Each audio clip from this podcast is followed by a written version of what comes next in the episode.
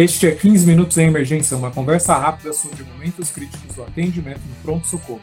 Este é o podcast do curso de Medicina de Emergência da Faculdade de Medicina da USP.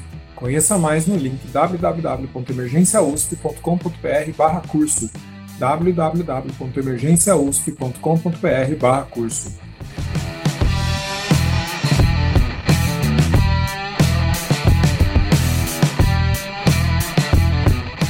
Este é o episódio 96 e vamos falar do manejo de dengue no departamento de emergência. Eu sou o Dr. Júlio Martini, está aqui comigo Dr. Victor Paro. Dr. Victor Paro é médico emergencista formado no nosso programa de residência né, da Faculdade de Medicina da USP e ele é atual médico assistente do pronto-socorro médico da unidade de emergência referenciada do Hospital das Clínicas da Faculdade de Medicina da USP. Doutor Vitor, tudo bem? Tudo bom, professor? É um prazer estar aqui conversando com o senhor hoje.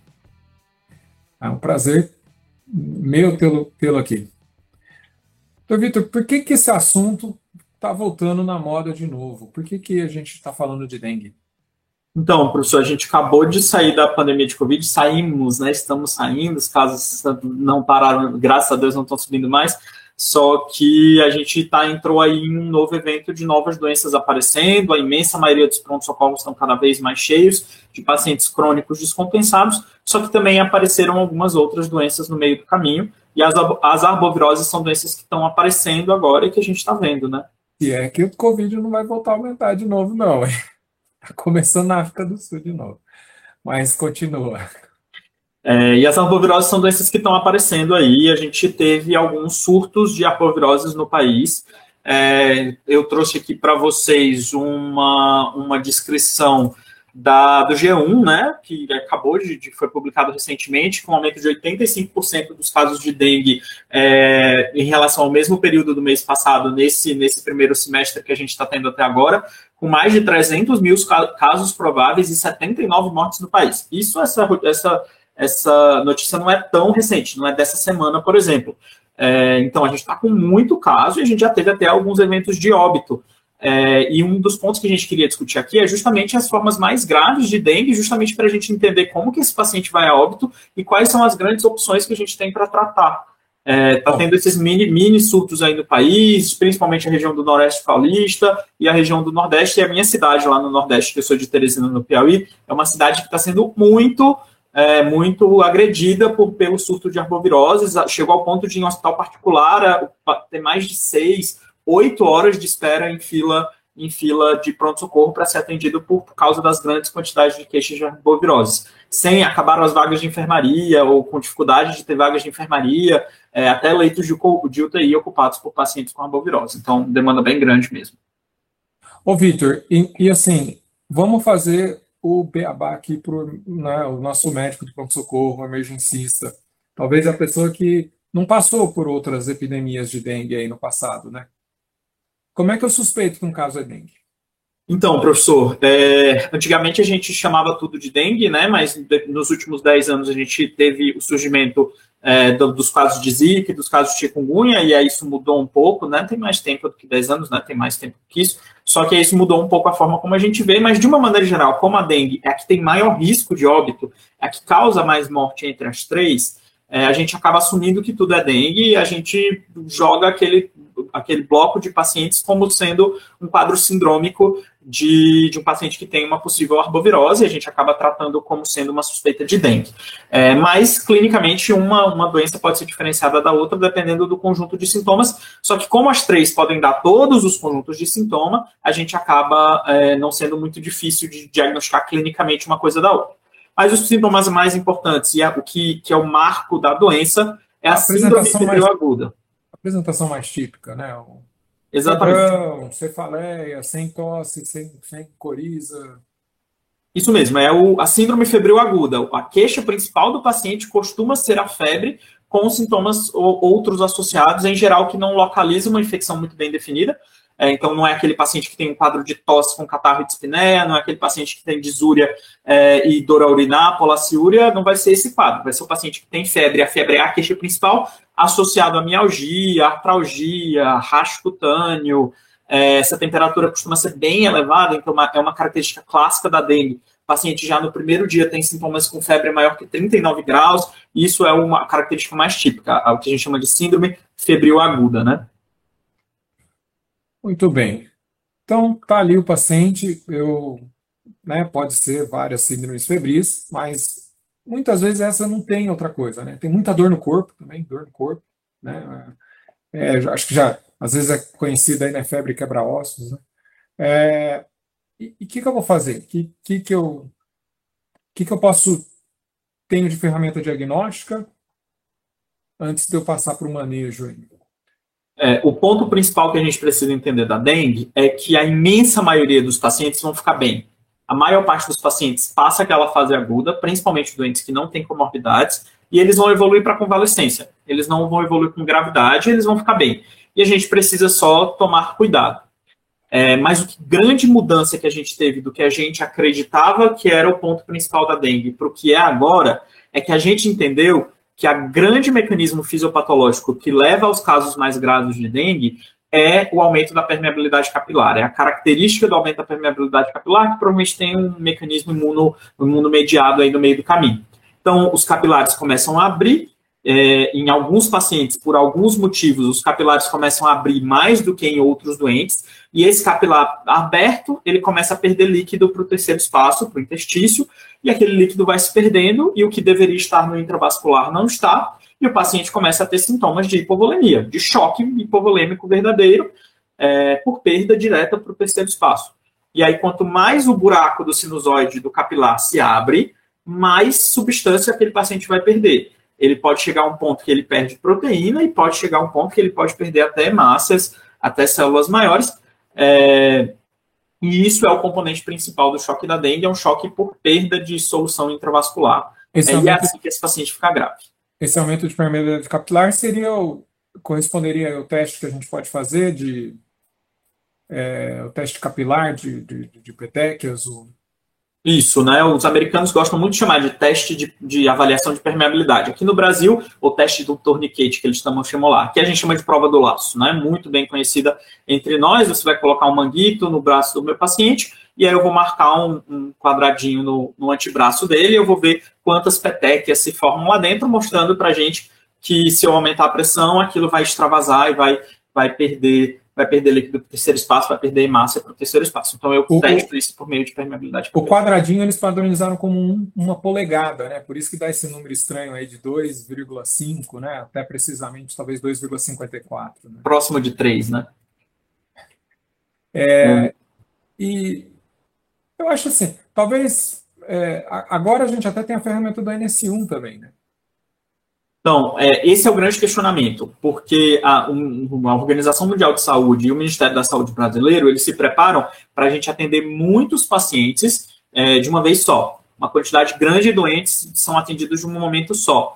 É, e o que eles tentam dividir é justamente qual que vai ser o paciente, já que eu atendo muita gente de uma vez só, qual vai ser o paciente que vai ter melhor benefício ou maior benefício de eu alocar mais recursos para ele e a dosagem, o diagnóstico específico da dengue ou das outras arboviroses, ele acaba sendo desnecessário para definir o tratamento na grande maioria dos doentes, é, e muitos dos doentes eles não têm indicação de fazer o teste específico. É, eu vou fazer só no doente que tem sinal de alarme, e esse é o sinal de alarme, é justamente esse o ponto que mudou é, a forma como a gente pensa a dengue no, nos últimos anos, aí desde a última atualização que a gente teve tem mais ou menos uns 20 anos, 15 a 20 anos que isso foi, que isso foi mudado.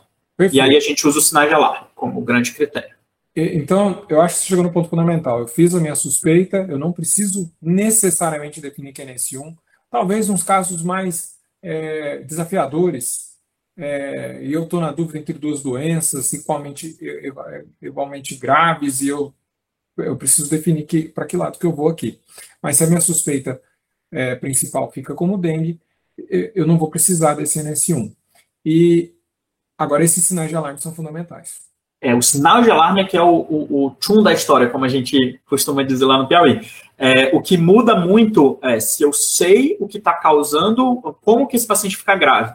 Que eu sei que ele fica grave por aumento de permeabilidade capilar e por choque depois, qual, quais são os sinais clínicos que me sugerem que esse paciente está evoluindo com perda da, da, permeabilidade capilar. E aí foi esse o grande marco que mudou a forma como a gente pensava na doença é, no século passado e que a gente vem começando agora no começo desse século. Sinais de alarme são sinais de que a permeabilidade capilar do meu paciente está mudando. E aí existem alguns, são sinais clássicos descritos em, em, literatura. A dor abdominal vai ser um bem classicamente descrito. A gente acredita que tem a ver com permeabilidade capilar nos órgãos do trato gastrointestinal. A parede do intestino vai ficando cheia de líquido, a parede do fígado fica cheia de líquido. A hepatomegalia também é outro sintoma clássico associado a formas mais a risco de evoluir para formas rápidas de, de dengue. Pacientes que têm quadros de vômito muito importante é, também são sinais clássicos de o paciente estar tá com alguma disfunção gástrica, ou o paciente já não está tolerando, está com um quadro inflamatório mais importante, não está tolerando é, distensão abdominal. Paciente que tem sinais claros de choque, né? Paciente já tem hipotensão postural, que é um sinal clássico sensível, relativamente sensível de perda de volume intravascular. Paciente já está letárgico, torporoso, sinais de gravidade clássica, né? Clássico de pronto-socorro. É, e o sinal que tem o, o, maior fator de risco é o paciente que está produ produzindo derrames cavitários, professor. Então, o doente começou a doença bem, próximo do D5, que é o, o, dia clássico que o paciente com dengue piora, D5 do início da febre, é quando ele piora, aí ele começa a fazer a CIT, ele fica com FAST positivo, né? A gente gosta muito de ultrassom no departamento de emergência, então, paciente que não tinha começa a ter derrame cavitário, incluindo ascite, incluindo derrame pleural, e isso é o principal sinal de alarme, que aí o paciente já está perdendo é, líquido bastante, a chance desse doente precisar de uma expansão volêmica é muito maior do que um doente que não tem sinais de alarme como esse, é, e é por isso que vai mudar a nossa conduta. E o outro sinal clássico de alarme da dengue, que a gente escuta bastante, mas que não faz tão parte assim da fisiopatologia da doença, que é a presença de sangramentos, né? Então, sangramentos mucosos, mucocutâneos, são sinais de alarme. Esse paciente vai ter benefício de dosar um hematóctro e, e de, de, fazer um manejo mais, mais invasivo. Só que a dengue não costuma causar uma hemorragia verdadeira. É, quando o paciente com dengue realmente sangra, costuma ser as formas muito graves de dengue, quando ele evolui com coagulação intravascular disseminada. É um quadro mais característico de sangramento e não é a evolução clássica da dengue. Muitos dos pacientes com dengue chocam por perda de líquido mesmo, de líquido e de proteína, e não especificamente de hemorragia. Por isso que a última orientação da Organização Mundial de Saúde é a gente evitar o uso do termo dengue hemorrágica, porque não é a característica clássica da dengue. A gente precisa muitas vezes de volume, de fluido, de cristalóide, e não de sangue propriamente dito, ou de cirurgia. É, eu vou repassar aqui a lista, então, né, para ficar bem registrado aí no podcast. Né? Dor abdominal intensa, vômitos persistentes, derrames cavitários, hipotensão postural ou lipotímia, hepatomegalia maior que 2 centímetros abaixo do rebordo costal, né, especialmente em crianças, sangramento, né, igual você falou, sangramento de mucosa, é, letargia, irritabilidade, aumento progressivo do hematócrito, queda de plaqueta e menor que 15 anos. É, bom, já começou a entrar aí alguns exames que a gente precisa pedir, né? Esse é um ponto bem importante do, da dengue, é o que mais vai mudar o manejo é, nos primeiros, dos primeiros grupos, né, professor? Acho que agora é a hora da gente conversar sobre os grupos da dengue, é, que é o que vai mudar e é o que é a forma mais clássica da gente avaliar esse doente. A gente aqui no Brasil divide em quatro, os americanos, na verdade, o internacional, eles costumam dividir em B1, B2, a gente prefere A, B, C e D, fica mais fácil. É... E a gente divide nesses quatro grandes grupos. O quem grupo, é o grupo A? A? Vamos lá. Então, quem que é o grupo A? O grupo A é o paciente antes, mais comum. Qual é o mais comum? O grupo A é o paciente mais comum disparado mais clássico é o grupo A e vai ser a grande maioria dos doentes, os pacientes jovens, sem comorbidades, sem complicações. É o doente que não tem nenhum desses sinais de alarme que a gente veio discutindo. É, é o doente que está bem, que não tem nada mais que me preocupe na avaliação dele. É a dengue sem sinais de alarme. Então, zero sinais de alarme. Boa. Zero sinais de alarme. O grupo B, ele pode ser chamado de grupo B por dois motivos. Ou porque ele tem uma prova do laço positiva, aqueles pontinhos, as petecas que a gente veio discutindo, porque é um sinal de alarme de que ele já tem permeabilidade capilar aumentada, ou então é o paciente que tem fatores de risco. E, e aí, a gente falou, né? Prova do laço positivo é 20 petecas. 20 petecas. Em um adulto, 20 petecas. em uma polegada, né? Uma polegada quadrada. uma polegada, um polegar. Não. É, uma polegada não é um polegar, justo. É, então, o grupo B vai ser o paciente que tem prova do laço positiva ou o doente que tem comorbidades. E aí existe uma lista de comorbidades, não vale muito a gente falar os detalhes de cada uma, mas os principais fatores de risco vão ser os pacientes que têm comorbidades importantes. É o clássico do pronto-socorro. Paciente doente renal crônico, paciente com insuficiência cardíaca, paciente com doença pulmonar obstrutiva crônica, paciente coronariopata, é aquele clássico do doente crônico do pronto-socorro, que é o doente que, quando infecta, infecta mais grave e aí a dengue não vai fugir do padrão de uma infecção, né? Ô, Vitor, e, e, então vamos lá. Então, grupo A, sem comorbidade, prova do laço negativo. Grupo B, ou prova do laço positivo, ou com comorbidades. Isso, exatamente. Ambos, ambos não têm sinais de alarme. Ambos não então, têm aquele sinais de alarme. Obviamente, grupo C e D vai ter o sinal de alarme. Grupo C é o que tem sinal de alarme. São Dor aquela abdominal. listinha que a gente já falou. Dor abdominal já entra no sinal de alarme dor abdominal já entra no sinal de alarme se tiver aquelas características que a gente definiu. Lembrar que às vezes o paciente tem diferenciais, o paciente está com uma febre está com diarreia e você está assumindo que aquilo é uma dengue com sinal de alarme, mas não é exatamente isso. Então, dor abdominal clássica da dengue é uma dor bem intensa, é, que geralmente está associada a essa irritação de mucosa gástrica, irritação intestinal, é, aumento do fígado, hepatomegalia dolorosa. Então, essas características da dor clássica, uma dor intensa, refratária, analgésico simples, não é qualquer dor que eu vou chamar de de, de dor de sinal de alarme, né? E, e, pode ser a palpação, inclusive, né? Isso, pode ser reprodutiva a palpação também, também é uma então, característica que importa. Tudo bem, a gente reforçou aí a dor abdominal, mas são todos aqueles, né? Volta aí no, no, no podcast qualquer coisa que você ouve todos os outros lá. Qualquer um deles, né, é, bem caracterizado, vai definir, no mínimo, o paciente passou a ser grupo C. E o Isso. último grupo e o grupo D é o paciente que já tem sinais claros de choque da dengue. Esse vai ser a grande de dengue grave de verdade, de choque da dengue, esse vai ser o grande sinal. Então é aquele doente que a gente já discute muito no pronto-socorro. É o paciente que tem sinais de choque hemodinâmico, a gente já. É, que é, o doente que tem disfunção no C do ABCD, né? É um choque hemodinâmico. Hipotenso, letárgico, torporoso, é o doente do grupo D. Geralmente, a característica mais clássica é que a grande maioria dos pacientes que vai chegar a ser grupo D, ele já foi grupo C em algum momento anterior ao quadro. Então, essa é a grande característica da dengue. A dengue te avisa quando ela vai ficar grave e ela te dá a janela de oportunidade para você ir lá tratar e reverter é, a perda hipovolêmica do paciente, a perda de volume intravascular, e aí você impede que ele evolua com choque da dengue, se você for bem eficaz em manejar. Chegamos então no coração da aula, né? por que, que a gente falou dos grupos e determinou, detalhou eles tão bem? Porque o grupo determina o manejo, e viu que não entra nesse 1 aí, né? Isso, professor. Então, o grupo determina o manejo, a investigação terapêutica, o ambiente hospitalar que o paciente vai ter. Então, o grupo define muita coisa e é uma forma bem padronizada da gente fazer.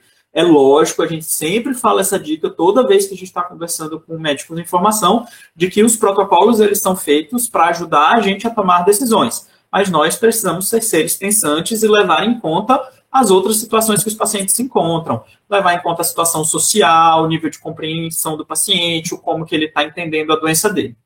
Acho que foi um ponto muito bem colocado, né? É, o protocolo é o mínimo ali que a gente precisa saber, e se, nós conhece, se a gente já tem uma certa experiência, se o seu conhecimento permite, você pode muito bem fazer algo que não é exatamente no protocolo, mas porque você está identificando que não está se encaixando. Às vezes nem é dengue, né? É, exatamente. Às vezes você foca numa coisa e aí é protocolar e aí você esquece de entender que o doente nem sempre lê o livro e que as coisas não vão evoluir exatamente como o protocolo manda, né? Mas é um bom é uma boa referência para seguir. Eu acho que sempre vale a pena também dizer isso. Não vamos também mal dizer completamente os protocolos. Não, de maneira alguma. De maneira alguma ajuda muito, é, e especialmente para doenças infecto-contagiosas que tendem a ter uma história natural bem definida, né? Porque aí você consegue entender e saber um pouco como que a doença tende a evoluir. Né? Grupo A. Grupo A. Então, grupo A, só lembrando, é o paciente que não tem sinal de alarme, que a prova do laço é negativa. O Posso grupo dar Coca-Cola, água de coco? Então, professor, o grupo A é o que eu tenho que entender que ele vai. Eu tenho que saber o ambiente que ele vai estar, se ele vai precisar de exame ou não, e como que eu vou manter a hidratação. Porque a base do tratamento da dengue é eu manter o meu paciente hidratado. Porque eu vou manter o intravascular dele cheio de líquido, mesmo que ele esteja perdendo para fora, eu mantenho o intravascular dele com líquido a ponto de proteger ele contra o choque da dengue, contra o efeito de hipoperfusão tecidual induzido por hipovolemia.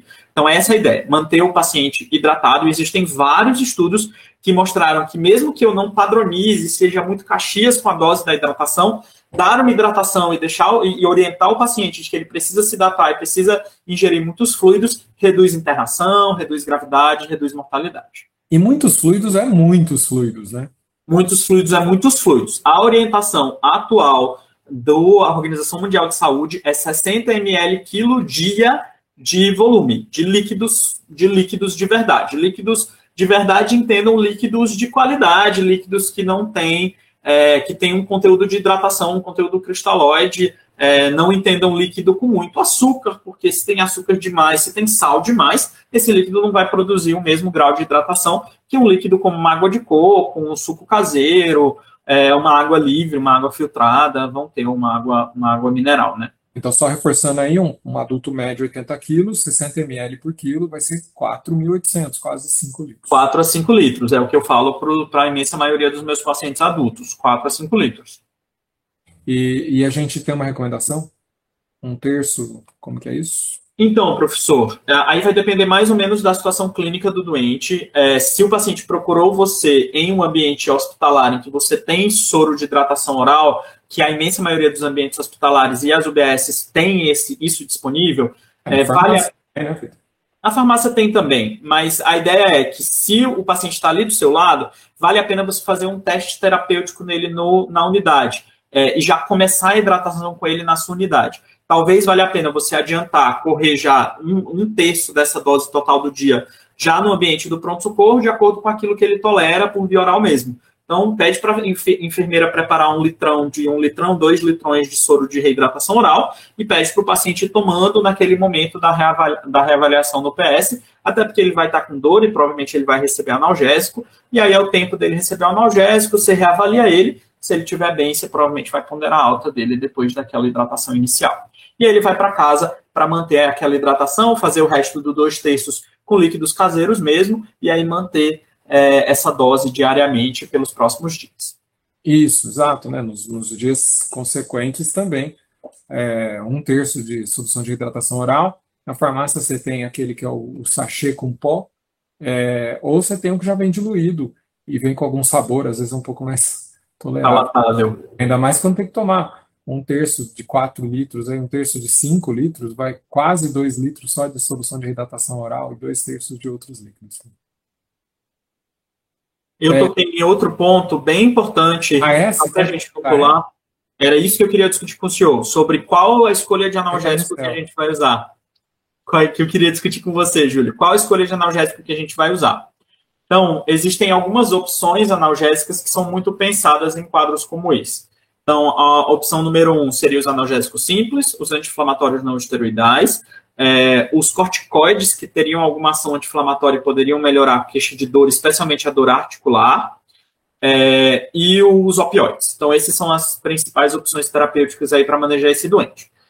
Disparado, o que é que a gente vai orientar, o que é que o, o Conselho, ou a Sociedade Brasileira de Infecto, o, o Ministério da Saúde orientam em relação a analgésico para esses pacientes. Analgésicos simples vão ser a prioridade, tá? E existe aquele esquema clássico de analgésico simples nessa fase inicial. A imensa maioria dos pacientes vai responder bem analgésico simples pelo índice de efeitos colaterais. Então, eles vão responder bem, é, a maior parte deles. E aí a gente faz aquele esquema clássico de intercalar de pirona com paracetamol. Então, o paciente toma um comprimido de dipirona, é, com três horas ele vai, ainda vai estar com dor, aí ele toma um de paracetamol, daqui três horas ele toma dipirona, daqui três horas paracetamol, e ele vai intercalando, tomando um comprimido a cada três horas, e assim ele não chega em dose máxima de nenhum dos, desses, desses analgésicos simples, é, e ele vai ter sempre uma medicação tentando diminuir a dor dele. Porque quem já teve dengue sabe que a, a, dor da dengue é muito intensa e quando o, o, analgésico sai do sistema, a dor volta e você quer melhorar da dor de novo. Então, esse é o evento clássico. Só, só, só para deixar claro aqui, a gente. A, como que é a S anti-inflamatório? Esse é o ponto. É, porque faz muito sentido e é o nosso reflexo habitual como médico de pronto-socorro. Se o paciente tem queixa de dor muscular, a gente tende a dar anti-inflamatório não esteroidal. Está recomendando, então? Só que esse paciente não deve receber ah, anti-inflamatório ah, não esteroidal, com todas as letras faladas, incluindo o ácido acetil salicílico nessa mistura. Porque foi associado a maior, maior mortalidade e os principais eventos de sangramento. Se alguém saiu da live grupo, isso achou que você recomendou. Desculpa, professor. É, o a principal evento de sangramento que aconteceu nesses doentes aconteceu em pacientes que tinham quadro de arbovirose e receberam de inflamatório não esteroidal nesse meio do caminho. Então é perigoso, a gente não usa contraindicado mesmo. Tá? É, os corticoides, principalmente nos quadros de chikungunya, tem muita gente que tem alguma ideia, ah, vou prescrever corticoide porque o corticoide vai melhorar os sintomas articulares. É, até pode ser que melhore os sintomas articulares, incluindo na fase aguda. Só que ele foi associado ao maior risco de evoluir com gravidade da chikungunya. Então, na fase aguda, é, incluindo os protocolos de chikungunya, que é a, das três é a que dá mais dor, está contraindicado o uso de corticoide, mesmo para o paciente que tem dor articular importante. Na fase aguda, a gente faz analgésico simples, mesmo que é opção. Mas, Vitor, e se o cara tiver refratário? Tem doente que Fique fica. bem claro, não é para dar, esse não é para dar anti-inflamatório. Não é, não é. É, o, e, e, o opioide. É, então, o opioide ele está ponderado em pacientes que, tem, que estão refratários ao analgésico simples e que procuram um ambiente de pronto-socorro. Você pode ponderar opioide. O guideline brasileiro orienta que tramadol seria uma primeira opção, porque o paciente até poderia ir para casa com tramadol. É, e a gente evita o uso de opioides fortes em, em ambiente ambulatorial no, no Brasil, né? Não, muito costumeiro a gente fazer isso.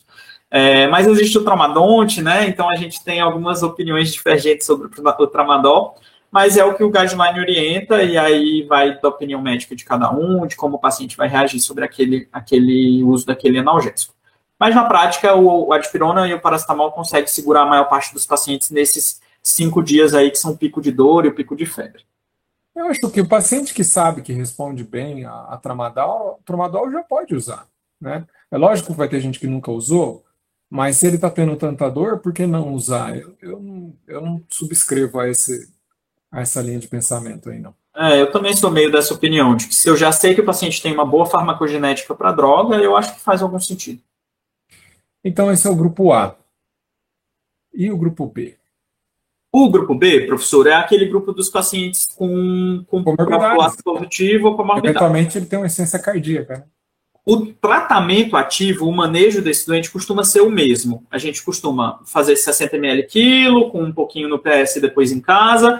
É... Só que a grande orientação é que esse paciente deveria ter pelo menos uma visita ao PS. É... E não que esse paciente possa ser 100% cuidado na UBS. Porque o ideal é que ele tenha pelo menos um exame colhido. E aí que entra o mais importante aí da história, que dentre os exames, é, o que é fundamental para esse doente é a gente escolher o hematócrito, porque o hematócrito ele vai ser o grande padrão de gravidade desses pacientes. O que acontece é, quanto mais líquido esse paciente perde, maior o hematócrito fica. Em geral, o hematócrito de maior risco é o hematócrito maior que 52%, 55%, é o paciente que já está com um provável aumento de permeabilidade capilar, e o hematócrito vai ser o meu principal marcador. Então, o ideal é que o paciente tenha pelo menos uma dosagem. Na prática, a gente tende, para esse doente de risco, a gente tende a pedir outros exames para ver se ele tem alguma outra disfunção. Pede eletrólitos, pede função renal, função hepática, que são algumas complicações que podem acontecer nesses pacientes com dengue também. O, o grande fator de risco é o aumento da, do hematócrito, né? mas ninguém vai ter um basal. É, então, esse é o ponto. Ninguém tem um basal. É, por isso que o ideal para esse grupo específico é que ele repita esse hematócrito de livro, esse grupo de fator de risco deveria ter pelo menos um hematócrito diário. Ele deveria procurar o PS todo, todo dia para fazer um hematócrito.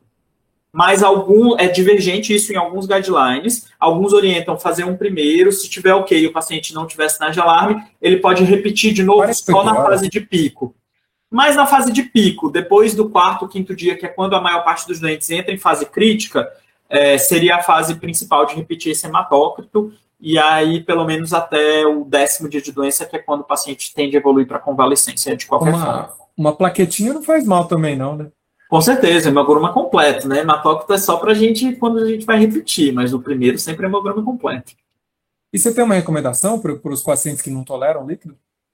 Então, professor, os guidelines são meio divergentes. Eles não, na verdade, eles não citam detalhes, eles dizem para a gente usar boa medicina e usar o bom senso em relação ao que o paciente aguenta. É, se o paciente já tem risco de hipervolemia, como um DRC ou um paciente com, com insuficiência cardíaca, você vai precisar ver esse cara de perto, esse paciente precisa voltar no consultório todo, todo dia, idealmente, né? Ele procura o PS no primeiro dia e o médico dele que cuide dele no dia seguinte. Esse é o ideal, pelo menos. Rapaz, que ele vai ter que internar por conta disso, né? Alguns é uma, desses doentes. É uma, é uma comorbidade tão complexa que talvez ele tenha que internar. É, dependendo do grau da doença, do quão avançado ela estiver, se essa doença já não descompensou pela inflamação da, da inicial, pela febre, pelo estado geral desse doente, às vezes ele já chega dispneico, já chega é, com uma insuficiência cardíaca exacerbada ou com a função renal pior no pronto-socorro. E aí talvez eu tenha que internar mesmo, mesmo não sendo uma indicação clássica de internação. Pelo guideline, não é uma indicação clássica de internar esse doente. E, logicamente, o grupo B, nos retornos, se ele passar a apresentar um sinal de alarme, ele, ele virou o grupo C e D. Né?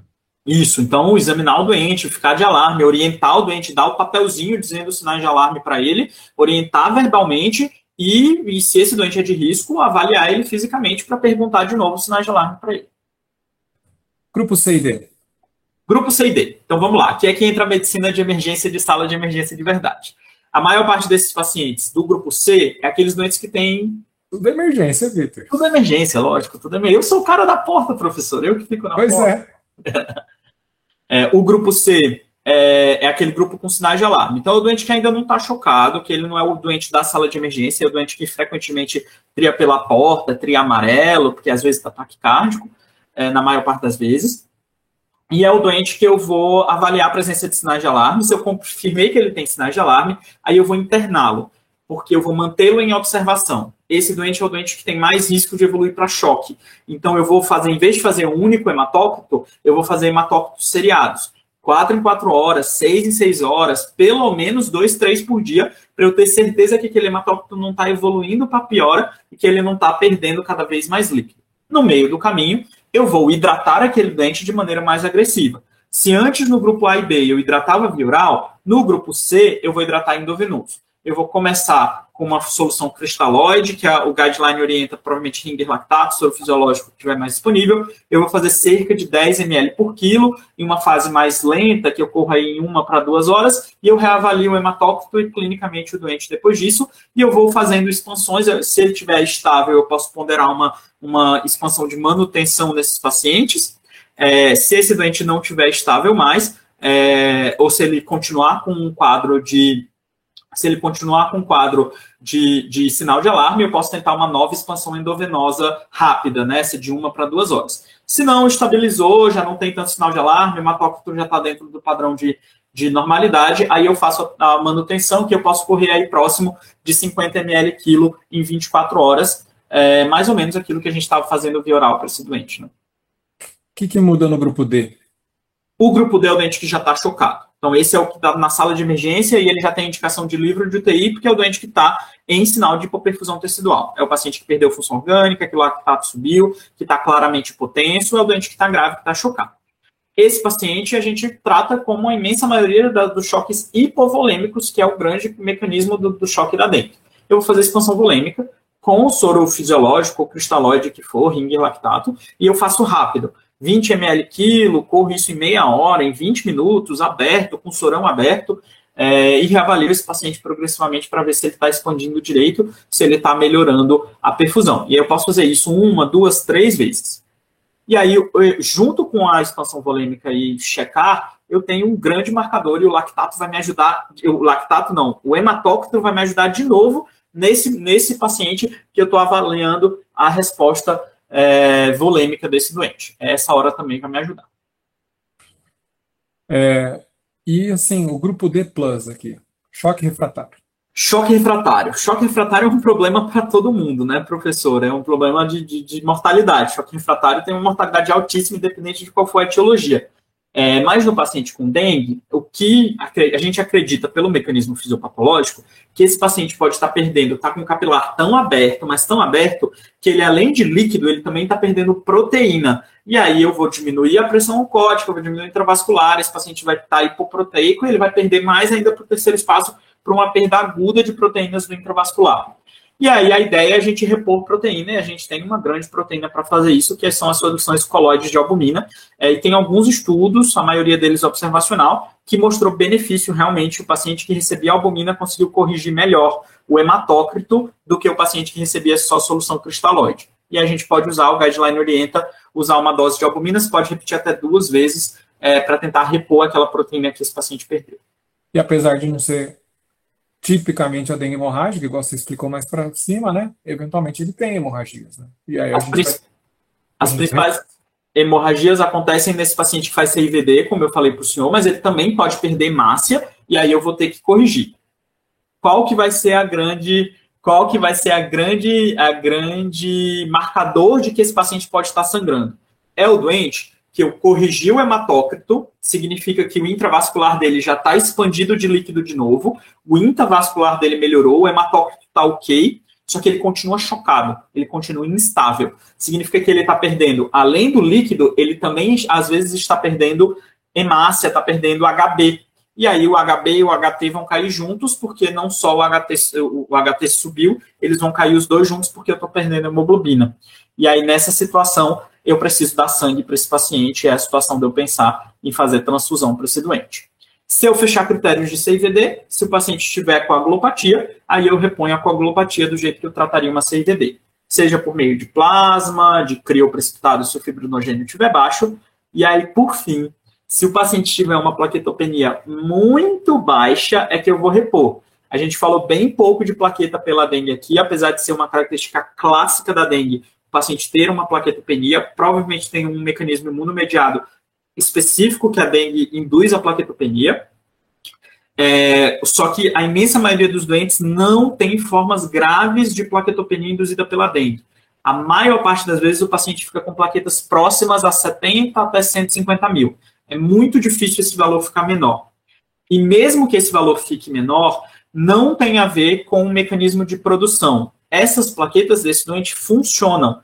Então, na imensa maioria das vezes, a coagulopatia não está associada à plaquetopenia e eu não vou pensar em repor precocemente as plaquetas. Eu só vou repor plaquetas do doente que tem plaquetas muito baixas, e aí menor que 30 mil, menor que 20 mil, e que já eu já tentei repor as outras coisas e ele continua sangrando, ele continua coagulopata, aí eu vou pensar em repor plaquetas também. Mas é exceção.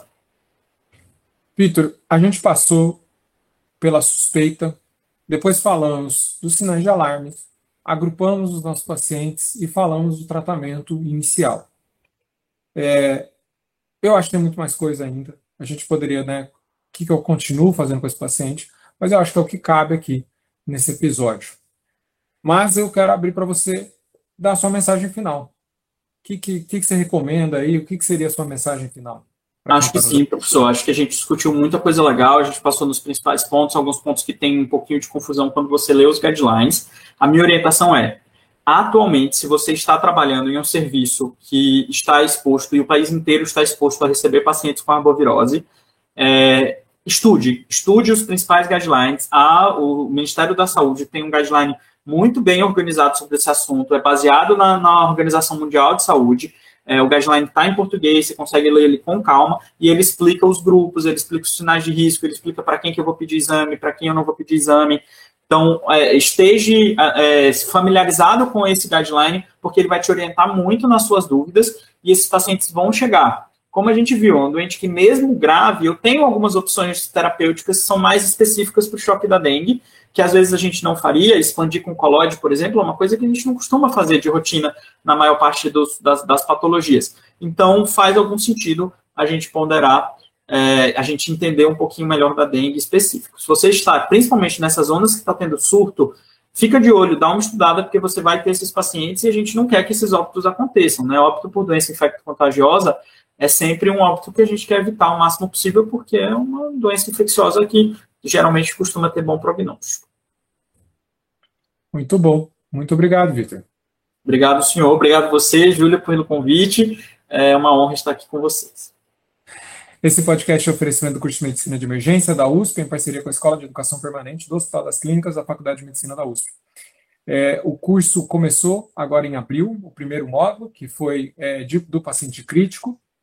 É, Esse mês agora vai abrir o segundo módulo, que são as é, é, insuficiências respiratórias, via aérea, e tá muito bom. É, você tem aí é, até abril do ano que vem para ver todas as aulas, e, e eu acho que está muito legal o curso. Então, se você quiser conhecer, www.emergenciausp.com.br curso. Se você gosta do nosso podcast, nos avalie no iTunes. Isso é muito importante para que mais pessoas conheçam o nosso trabalho. Ou divulgue né, nas redes sociais aí o 15 Minutos em Emergência. É, mande feedback para 15minutos.emergência.gmail.com. A gente responde aqui no podcast quando, é, quando receber. Às vezes demora um pouco para responder, porque tem vários episódios já gravados, mas assim que tiver, é, assim, que, assim que chegar a hora, aparece o comentário no caso, nesse momento, a gente não tem nenhum episódio gravado adiantadamente e esse já vai aparecer nesta sexta-feira.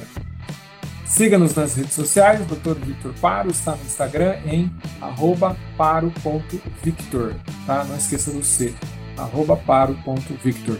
E eu, você me encontra em arroba. Pessoal, é, muito obrigado e até a próxima.